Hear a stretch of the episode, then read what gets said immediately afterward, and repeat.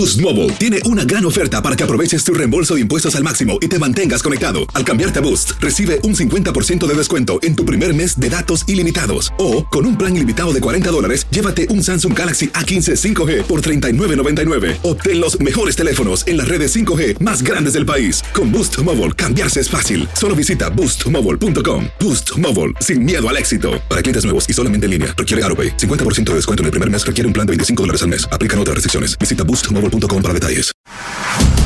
Carlos Aguilar e Iñaki Arzate están de campana a campana. Con toda la actualidad del boxeo, entrevistas, información y opinión. De campana a campana.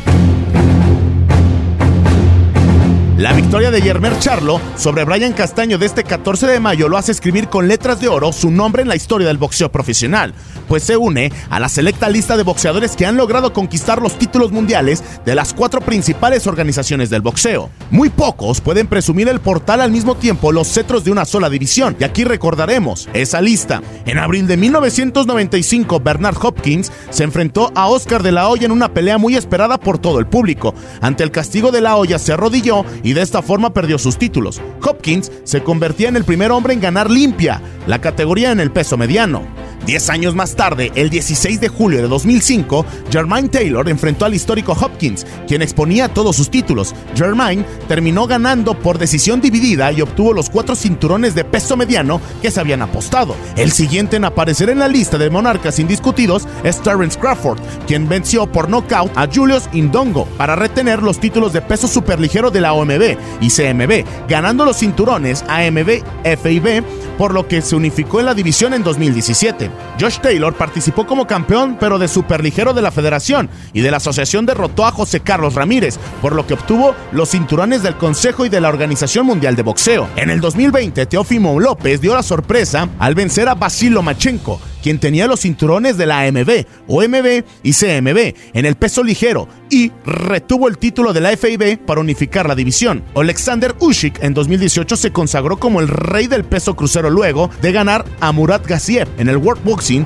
Super Series, pasando a ser el primer campeón unificado de Ucrania. El único mexicano en esta lista es Saúl Canelo Álvarez, quien en noviembre de 2021 venció a Kelly Plant en peso supermediano, defendiendo los cinturones del CMB, AMB y OMB para sumar a las victorias del FIB. Antes de Charlo, el último boxeador en limpiar una categoría había sido George Cambosos Jr. El australiano de 28 años consiguió la gloria después de derrotar por decisión a Teofimo López el 27 de noviembre de 2021. Obtuvo los cinturones del peso ligero AMB Super, CMB franquicia, OMB y FIB. Hasta este momento, estos son los boxeadores campeones mundiales que unificaron cuatro cinturones de una misma categoría. Bernard Hopkins, Jermaine Taylor, Terence Crawford, Josh Taylor, Teófimo López, Alexander Usyk, Saúl Canelo Álvarez, George Cambosos y Jermer Charlo. Con información de Orlando Granillo para tu DN Radio, Antonio Camacho.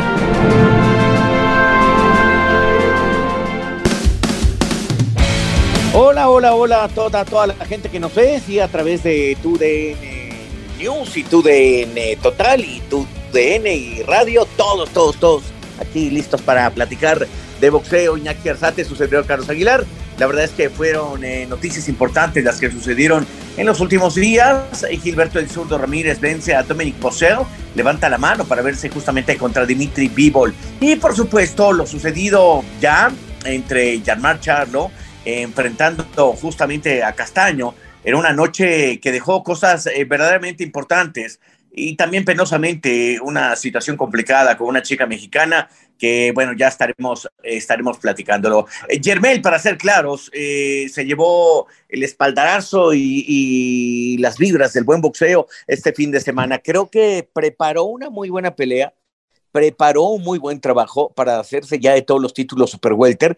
Y me parece que Castaño, por algún momento pensé, o me dio la impresión de que no había entregado todo arriba del cuadrilátero. Es decir, no hay duda, eh, subió para enfrentarlo, pero me parece que en el intento se queda demasiado corto.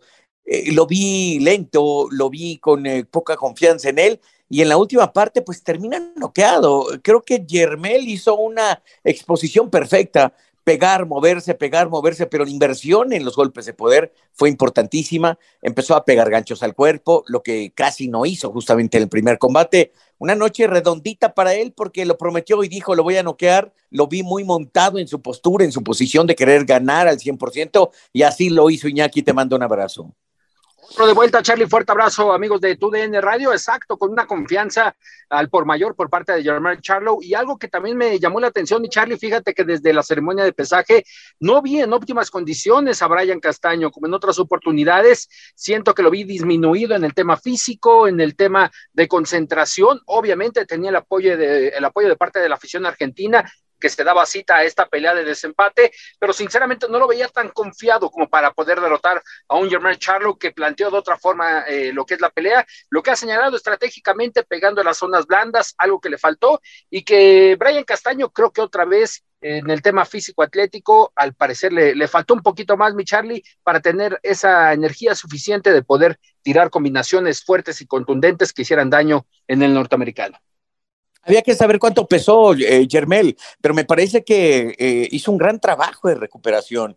No solo se recupera, sino que él va dictando el combate. Y creo que la inversión en las partes blandas, creo que solo hay un episodio donde no estuve de acuerdo con lo que había pasado. Me parece que el referee se equivoca tremendamente porque hay dos cabezazos que le da a, a, a Castaño y Castaño la verdad es que por algún momento trastabillea porque se siente lastimado y no le marcaron los cabezazos, le marcaron un golpe bajo por ahí, pero no el cabezazo y creo que eso, eso realmente sí, sí le generó a la postre a Castaño. Ahora, eh, creo que cuando te dan un cabezazo en plena pelea y no se ve, sí te disminuye. El asunto es que viene después el round de descanso, se recupera, pero ya no fue el mismo. Creo que la inversión de golpes al rostro, eh, esa, creo que ese trabajo de izquierda cómo es importante que los boxeadores actuales rescaten, si son eh, derechos, el trabajo de izquierda con el jab, si son zurdos, el trabajo de derecha con el jab, porque creo que es importantísimo que suceda eso. Fue fundamental en el trabajo. Y después cuando empezó a, trabajar justamente con la derecha recta eh, al, rostro y después la derecha enganchó, le hizo demasiado daño a Castaño. Eh, por algún momento pensé y dije, como que Castaño va a hacer un esfuerzo, pero ese esfuerzo duró dos episodios antes de que terminara el combate y me parece que, que subió a cobrar, como que en la última parte dijo, ya estoy aquí, ya me metí una plata, ay, nos vemos, se acabó esto. Creo, tengo esa sensación, no, no, no, no, tampoco puedo tirar a la basura lo valiente que ha sido, eh, las ganas que quiso para tratar de meter e ir con un contundente knockout, pero realmente tiró poco. La, la diferencia entre uno u otro eh, combate ha sido abismal, de verdad. Totalmente, Charlie. Fíjate que también puedo estar contigo de acuerdo en ese tema de que se confió ya en la última parte de la pelea. Dos veces cayó a la lona en este décimo capítulo, donde concluye por la vía técnica.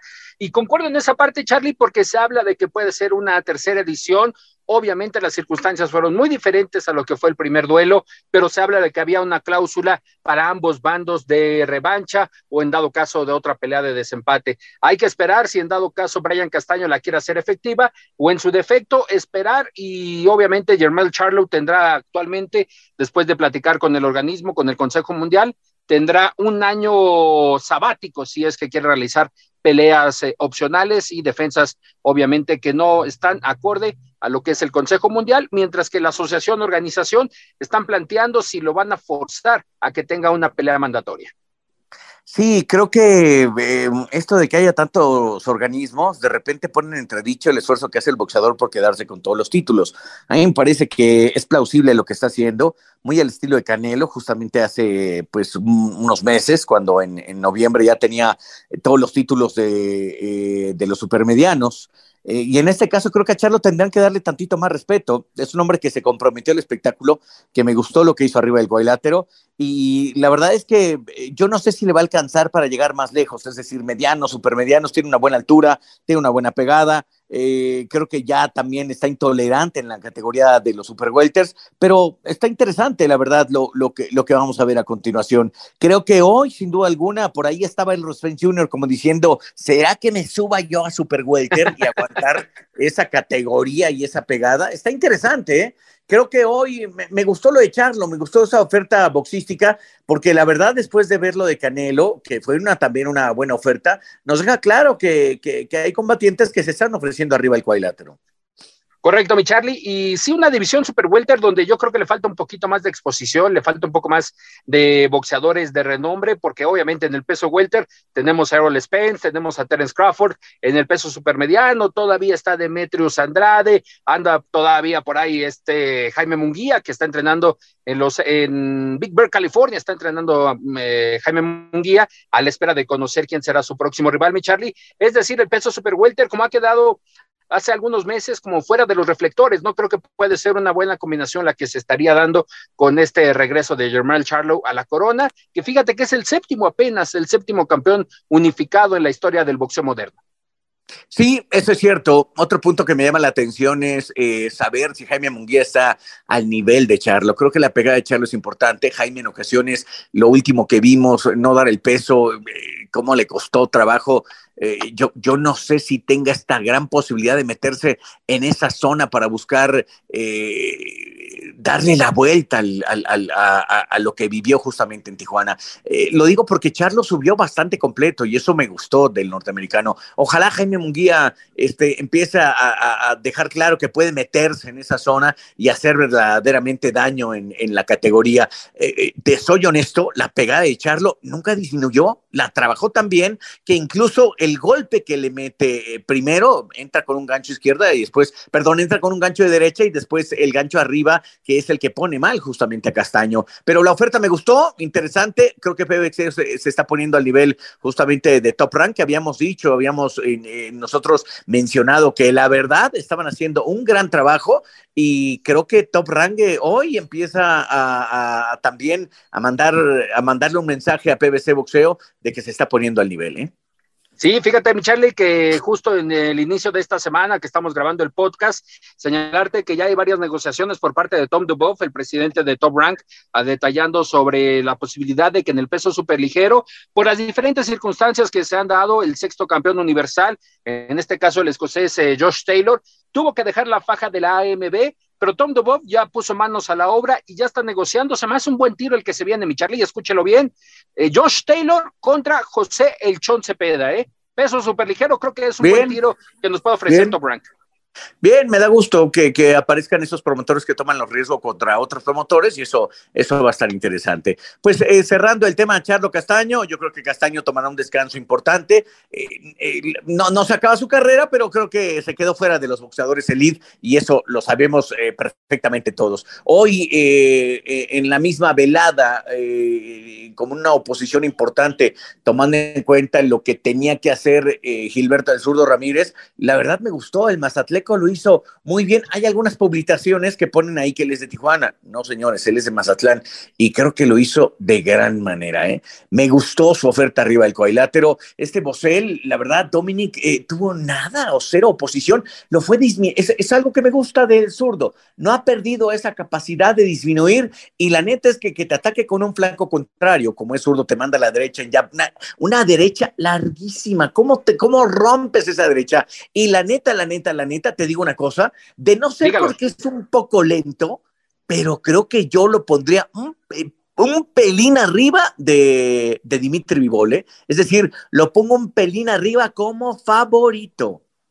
Se me hace un buen tiro, mi Charlie, en la 175, la presencia de Gilberto Zurdo Ramírez. Y fíjate que el que se está acomodando los bigotes, el que se está saboreando todo este panorama, es nada más y nada menos que Golden Boy, ¿no, mi Charlie? Después de que Canelo cae contra Dimitri Vivol, ahora este combate con Bosel era clasificatorio para ser el retador mandatorio contra Dimitri Vivol. Obviamente tiene la obligación de la revancha, pero como reaparece Golden Boy, bajita la mano, ahí se está colando para buscar que Zurdo Ramírez en este tercer combate que tiene bajo su promoción haga válida esa opción de enfrentar a Dimitri Vivol. Y creo que sería un gran tiro, mi Charlie, por el largo alcance que, señalas. Y creo que un poquito más entrenado, mi zurdo Ramírez podría dar eh, mucha potencia, mucha velocidad. Que creo que Bosel, híjole, hay veces, mi Charlie, que durante el episodio, durante el segundo o tercer capítulo, me dejó mucho que desear, ¿eh, mi Charlie? La verdad, creo que.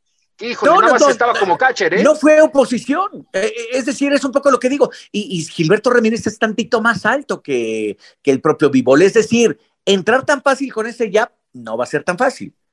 A diferencia de tener, a tener un hombre más pequeño que, que puedes trabajarle jab, el jab, el jab para mantenerlo lejos, creo que con el zurdo Ramírez no va a ser. Ahora, el, el zurdo dijo claramente, quiero a Vivol, lo quiero aquí, quiero enfrentarlo. Y Vivol dijo, espérame, carnal, este, voy a tratar de ir por las millonarias, yo es mi junior, o el caso también eh, de, de Arthur Berteviev, que son los que se van a enfrentar eh, en, en, en, próxima ocasión, y de ahí puede salir una pelea, pues aparentemente millonaria o importante. No, estamos hablando de bolsas por lo menos de 10 millones, lo cual estaría, estaría bien, o, o, de 8 y 8, 16 millones, no lo sé, pero por ahí podría ser. Pero creo que la, el zurdo, siendo mexicano, es una pelea mayúscula, es una pelea también arriba, arriba de eso, y creo que podría suceder. Ojalá, ojalá creo que solo llegó el momento en que puede exigir, porque realmente a los organismos les interesa siempre que haya un mexicano. Ya ves que los organismos son organismos cuando les conviene, cuando no se pelean, se mientan, se dicen, desaparecen. Así son, así son. Totalmente, mi Charlie, y espero que en este caso la Asociación Mundial de Boxeo haga, válida la calidad de los dos boxeadores, eh, primeramente de Dimitri Vivol, que ponga en dado caso si hay una negociación, un límite de subasta acorde a lo que es, ¿no, mi Charlie? Porque fíjate que los últimos días me he enterado que la Asociación Mundial de Boxeo es la que está poniendo como límite de subastas la menor cantidad.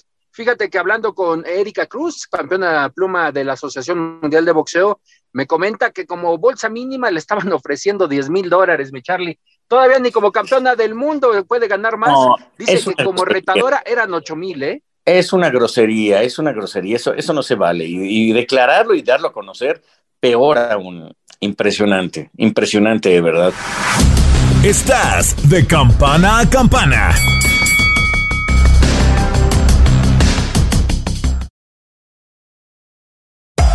Hacer tequila, Don Julio, es como escribir una carta de amor a México. Beber tequila, Don Julio, es como declarar ese amor al mundo entero. Don Julio es el tequila de lujo original, hecho con la misma pasión que recorre las raíces de nuestro país. Porque si no es por amor, ¿para qué? Consume responsablemente. Don Julio Tequila, 40% alcohol por volumen, 2020. Importado por Diageo Americas, New York, New York. Boost Mobile tiene una gran oferta para que aproveches tu reembolso de impuestos al máximo y te mantengas conectado. Al cambiarte a Boost, recibe un 50% de descuento en tu primer mes de datos ilimitados. O, con un plan ilimitado de 40 dólares, llévate un Samsung Galaxy A15 5G por $39.99. Obtén los mejores teléfonos en las redes 5G más grandes del país. Con Boost Mobile, cambiarse es fácil. Solo visita boostmobile.com. Boost Mobile, sin miedo al éxito. Para clientes nuevos y solamente en línea, requiere AroPay. 50% de descuento en el primer mes requiere un plan de 25 dólares al mes. Aplican otras restricciones. Visita boostmobile.com para detalles. Aloha, mamá. Sorry por responder hasta ahora. Estuve toda la tarde con mi unidad arreglando un helicóptero Black Hawk. Hawái es increíble. Luego te cuento más. Te quiero. Be All You Can Be, visitando goarmy.com diagonal español. Si no sabes que el Spicy McCrispy tiene Spicy Pepper Sauce en el pan de arriba y en el pan de abajo, ¿qué sabes tú de la vida? Para, pa, pa, pa.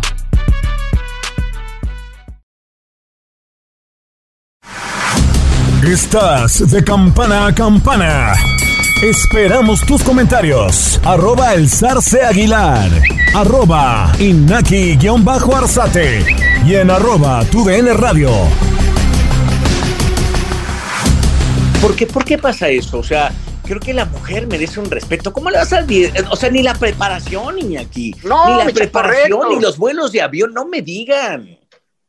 Totalmente, fíjate que, que le está peleando, está peleando Matchroom Boxing, que es eh, la promotora que trae Erika Cruz, pidiéndole y exigiéndole que obviamente sean más de 60 mil dólares mínimo, porque la Asociación Mundial de Boxeo, ahora en otro caso, fíjate, mi Charlie, que nos enterábamos que para Josh Taylor, como campeón del mundo de los cuatro organismos más importantes, puso como eh, oferta mínima 100 mil dólares. 100 mil dólares cuando la última pelea Josh Taylor se embolsó, mi Charlie, un millón doscientos mil dólares. Imagínate qué está pasando con la AMB. Ay, es que la MB es el peor organismo de todos y después le siguen otros más. Me parece que es, eh, es, es verdaderamente terrible lo, lo, lo que sucede eh, porque le está pegando al negocio y como ellos se sienten dueños de sus cinturones y lo que hacen, ¿por qué no aparece un organismo máximo, una FIFA del boxeo? ¿Por qué no sucede eso? ¿Por qué? ¿Por qué? ¿Por qué? ¿Por qué? ¿Por qué? Pero bueno, en fin, ya me ando calentando, pero seguimos Ah, aguanta, con aguanta, este... aguanta, mi Charlie. Pues es que me prendo, me caliento. Eh, eh, en fin, oye, este, destacar rápidamente que el fin de semana también tuvo una pésima noticia. Justamente el viernes estábamos transmitiendo a través de VIX, eh, otra de nuestras grandes plataformas que tenemos y que se ha lanzado al mercado, lo que pasó con Alejandra Ayala. La verdad es que le detienen el combate. El asunto es que parece que ya bajó mal y está en coma. Totalmente, mi Charlie. Décimo capítulo, de esta pelea. Eh, en juego el título Super Welter de Hannah Raskins. Eh, la llevaron, lamentablemente, mi Charlie, todo indica que los primeros, los primeros términos de la investigación, al parecer Alejandra falsificó, todavía está en confirmación, mi Charlie, pero falsificó una salida médica. ¿Cómo puede ser posible eso? ¿Ella la falsificó o la falsificó, la falsificó el promotor? ¿Quién fue? No, el, promotor, mi Charlie, yo creo que ha de haber sido el promotor. Aquí, sinceramente, las ganas de, de Alejandra por regresar, tenía bastante tiempo fuera del ring y todo parece indicar que el aval de la Comisión de Tijuana, saludos a, el señor Eric Morales, que en algún momento estuvo ahí, eh, fue lo que sucedió que le dieran la salida médica y con eso presentarse en Escocia para esta defensa, que otra vez, mi Charlie, ahí te va una para que te me sigas calentando. ¿Cómo puede ser Alejandra Ayala una retadora a título del mundo cuando no está clasificada dentro de los primeros 15 y en esta ocasión otra vez fue AMB, ¿no? Esas son las cosas que hay que reclamarle a la Asociación Mundial de Boxeo. Esa zona, o sea, es el Gilbertico este que es un verdadero criminal. ¿Por qué no está dando la cara? ¿Por qué no aparece justamente para dar la cara? Eh, qué terrible y, que se preste ahí una eh, eh, una comisión tan importante, tan respetable como es la de Tijuana, pues es, verdaderamente terrible. Bueno, pues la verdad es que estos son los temas. oye, viene algo interesantísimo el, el fin de semana, porque evidentemente tenemos una cartelera vasta. entre ellas, evidentemente, destacar lo que ha sucedido no solo en la categoría de los medianos y los supermedianos, porque de los que van a aparecer justamente aparece David Benavides contra David Lemieux. Lemieux es pequeño, pero tiene una muy buena pegada. Ese creo que va a ser un tiro totote, esto justamente en Arizona. Correcto, mi Charlie, en la zona muy cerca de donde son los Benavides. Ahí, ahí estará presentándose en esta ocasión David, el bandera roja, que es una de las terceras oportunidades de muchas que ha tenido David Benavides de afianzarse como campeón mundial, mi Charlie, ahora por el título interino del Consejo Mundial de Boxeo en las 168 libras. A la espera también el organismo de saber cuál será la condición de Canelo para, en dado caso, determinar si este duelo al tiempo, al ganador del duelo de Benavides Lemieux, podría determinarse como el campeón absoluto. Yo creo que en estos momentos David Benavides tiene la gran oportunidad, mi Charlie, de coronarse, de afianzarse y por lo menos ahora sí, mi Charlie, tener mínimo dos defensas de un título, ¿no? Sí, sí, sí. Eh, creo que Creo que el futuro de Canelo, con todo esto que estamos mencionando, está pintando para firmar otra vez con PBC. Eh, yo, yo no veo, evidentemente veo lo de Gennady Golovkin, la veo cerca, la veo como una muy buena posibilidad, y también veo lo que puede pasar con Benavides o incluso eh, eh, el otro Charlo, ¿no?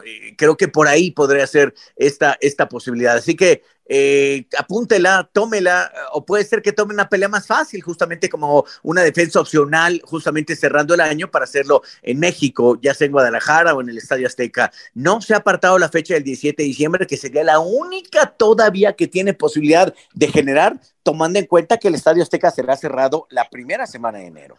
Correcto, mi Charlie, y es que es una de las últimas posibilidades debido a la remodelación que sufrirá el Coloso de Santa Úrsula para el Mundial, que también estará México acaparando en el 2026, y cada posibilidad de presentarse en el mercado de la capital de la República, que por última ocasión lo hizo curiosamente en la Plaza de Toros México, enfrentándose a Kermit Cintrón. Ya son casi 11 años, mi Charlie, de esa última presentación. Sin duda, Iñaki, creo que, Canelo está en un momento de reflexión yo, no veo la posibilidad de volver a enfrentar a Dimitri Vivol. Eh, él se siente ya en la, ocasión, lo, cual no será, sigue siendo el más vendido Saúl Canelo Álvarez, pero sí creo que a Saúl le urge retomar otra vez el camino. Eh, eh, mucha gente empieza a mover el escalafón del mejor libra por libra del mundo, están poniendo a Alexander Uzi como el, como, el, como el número uno, tomando en cuenta que él se atrevió a meterse a la categoría de los completos y sí, tiene un título y eso, eso le da cierto impulso. Claro, un ucraniano con, eh, con muy buenas peleas, un ucraniano que también viene desde el amateur y también por ahí a Trent que tendrá actividad más adelante. Hoy, eh, la verdad es que lo de, lo de mm, Saúl Canelo Álvarez nos llama la atención a todos. Totalmente, Charlie. Y bueno, solamente esperar qué decide Canelo. Actualmente, mi Charlie, fíjese que está en uno de los recintos a donde usted le gusta ir, las Islas Griegas. Anda por allá descansando el Canelo y recapacitando si tomará esa revancha directa o en su defecto se mantendrá en la 168. ¿Tú cómo ves la revancha directa? Yo creo que no será posibilidad de. O sea, no, no puede el mejor libra por libra del mundo bajarse otro escalón perdiendo una segunda. Digo, eh, eh, lo que veo es que ganar cuatro episodios en el, en el combate me deja me deja ciertas dudas, ¿no? Creo que no va acorde, mi Charlie. Deportivamente, yo creo que se debería de asentar en la 168 para nuevamente ganar adeptos en esta división, ganar adeptos como boxeador, obviamente retomar el nivel y tal vez esa etiqueta que él ha deseado de ser el mejor libra por libra. Yo creo que lo mejor sería 168, Golovkin, a la espera de Benavides, a la espera también del otro Charlo, las circunstancias que podrían presentarse. Yo creo que podría ser una buena opción mantenerse en 168 y ya con cabeza más asentadita, mi Charlie, ya pensando en una buena preparación, ¿por qué no estar eh, vislumbrando la 175? Sí, pues eh, eh, a, la, mejor, fíjate que lo que quiero hacer es una crítica que, que, suene a bien para Canelo, porque ahora todo el mundo termina por aventarle para todos lados. Y yo creo que la mejor, en mi crítica constructiva, lo que yo quisiera decir es que a lo mejor a Saúl le faltó experimentar en la categoría otra vez con un boxeador mediano. ¿Sí me explico? para sentir cómo el peso, para, para tratar de, de, asimilar un poco el tonelaje del mismo. Y creo que esa parte les falló en el cálculo. Eh, pensaron que Vivol se iba a amedrentar por todo lo que representa Saúl. Y creo que esa parte eh, no funcionó bien a favor de, de, Canelo Team y del propio Canelo. Creo que hoy yo, yo les diría, atención, ya, aprendamos el error, que se aprenda de la, de la situación, de lo que se generó, y a lo mejor ¿por qué no Golovkin y después saltar hacia una categoría de 175, pero evidentemente eh, buscando a un boxeador que tenga las facultades tipo bivol, pero sin ser bivol? Yo, yo buscaría eso, aquí. Correcto, no un campeón del mundo directamente, sabemos que él buscaba el tetracampeonato, retomar esa etiqueta de tetracampeón del mundo, pero yo creo que sí, mi Charlie, ¿por qué no enfrentar a, a Gennady Golovkin? Y uno de los 15 clasificados, uno de los 15 clasificados en la 175 para ir tomando potencia, para ir midiendo las circunstancias de regresar al peso semicompleto, porque hay que dejar en claro, mi Charlie, que Sergi Kovalev fue un rival tal vez no a modo, pero sí con limitantes en el caso del ruso para enfrentar a Canelo, ¿no? 50 días aproximadamente de un combate a otro, poco tiempo de recuperación, poco tiempo de preparación, la edad ya también pegaba, entonces eh, era un rival a modo, pero sí un rival que no le podía poner en predicamentos a Canelo. Sí, yo creo que eso, eh, yo, yo, anularía, no, no de mi récord, pero sí para un análisis profundo de la 175 quitaría Kovalev. Ya está hablando Kovalev, ya toda la gente está pensando que todo el mundo le puede pegar a Canelo, incluso el caso de, de Sergey Kovalev dice, déjenme regresar con él, descansé muy poco y van a ver cómo le pego yo también a Canelo. Yo creo que ya es un finiquito ese asunto, ya ni debería molestarse Saúl en pensar en eso. Y, creo que el punto es justamente eh, tratar, eh, vaya, yo lo que creo es que tiene que hacer algo diferente. Y eso algo diferente es otro tipo de concentración. Si se sigue una siguiente pelea en 175, bajar a supermediano donde quiere subir Golovkin para enfrentarlo, va a ser complicado. Correcto, Charlie, correcto. Y es que también el cuerpo, si en dado caso lo vas acostumbrando a las 175, también la posibilidad de que se vuelva complicado para Canelo 168. Él señala que su peso normal son los 80 kilos. Estamos hablando casi del peso, obviamente, en una vida normal, en una vida común, es el peso semicompleto, no el peso semipesado. Pero en el tema deportivo ya vimos que al día de hoy no va acorde a lo que quiere Canelo y a lo que busca en el tema deportivo. Sí, definitivo. Bueno, Iñaki, ¿algo más que quiero usted agregar? No, solamente mi Charlie, que dejaremos aquí también en suspenso la situación y escucharemos, y con esto yo creo que nos podemos ir despidiendo, la situación de Yesenia La Niña Gómez, una boxeadora que está bajo la orden de Pepe Gómez, y que lamentablemente mi Charlie por tercera oportunidad se le ha caído la pelea contra Kim Clavel, una retadora mandatoria en el peso mini mosca, que por diferentes circunstancias no ha dado a conocer ¿por qué no ha cumplido, no ha cumplido con este compromiso de enfrentar a Yesenia Gómez? Bueno, pues este, se nos han hecho pedazos tanto Cancun Boxing como extorsiones del, del town. Pero bueno, ojalá pronto surja algo interesante lo que viene, porque en 15 días también estará Gervonta Davis. Y eso, eso lo queremos ver también. Creo que Gervonta está apuntando para meterse también en esa lista de los mejores libra por libra del mundo. Querido Iñaki, te mando un gran abrazo, nos mantenemos en contacto y por supuesto eh, a través de tu DN y boxeo. Esto fue de campana a campana y de esquina a esquina. Los invitamos a suscribirse y a estar pendientes a nuestro siguiente episodio todos los jueves en su plataforma favorita y en UFO. La campana ha sonado. Los 12 rounds han finalizado. De campana a campana, con toda la actualidad del boxeo, entrevistas, información y opinión. Carlos Aguilar e Iñaki Arzate regresarán en el siguiente episodio.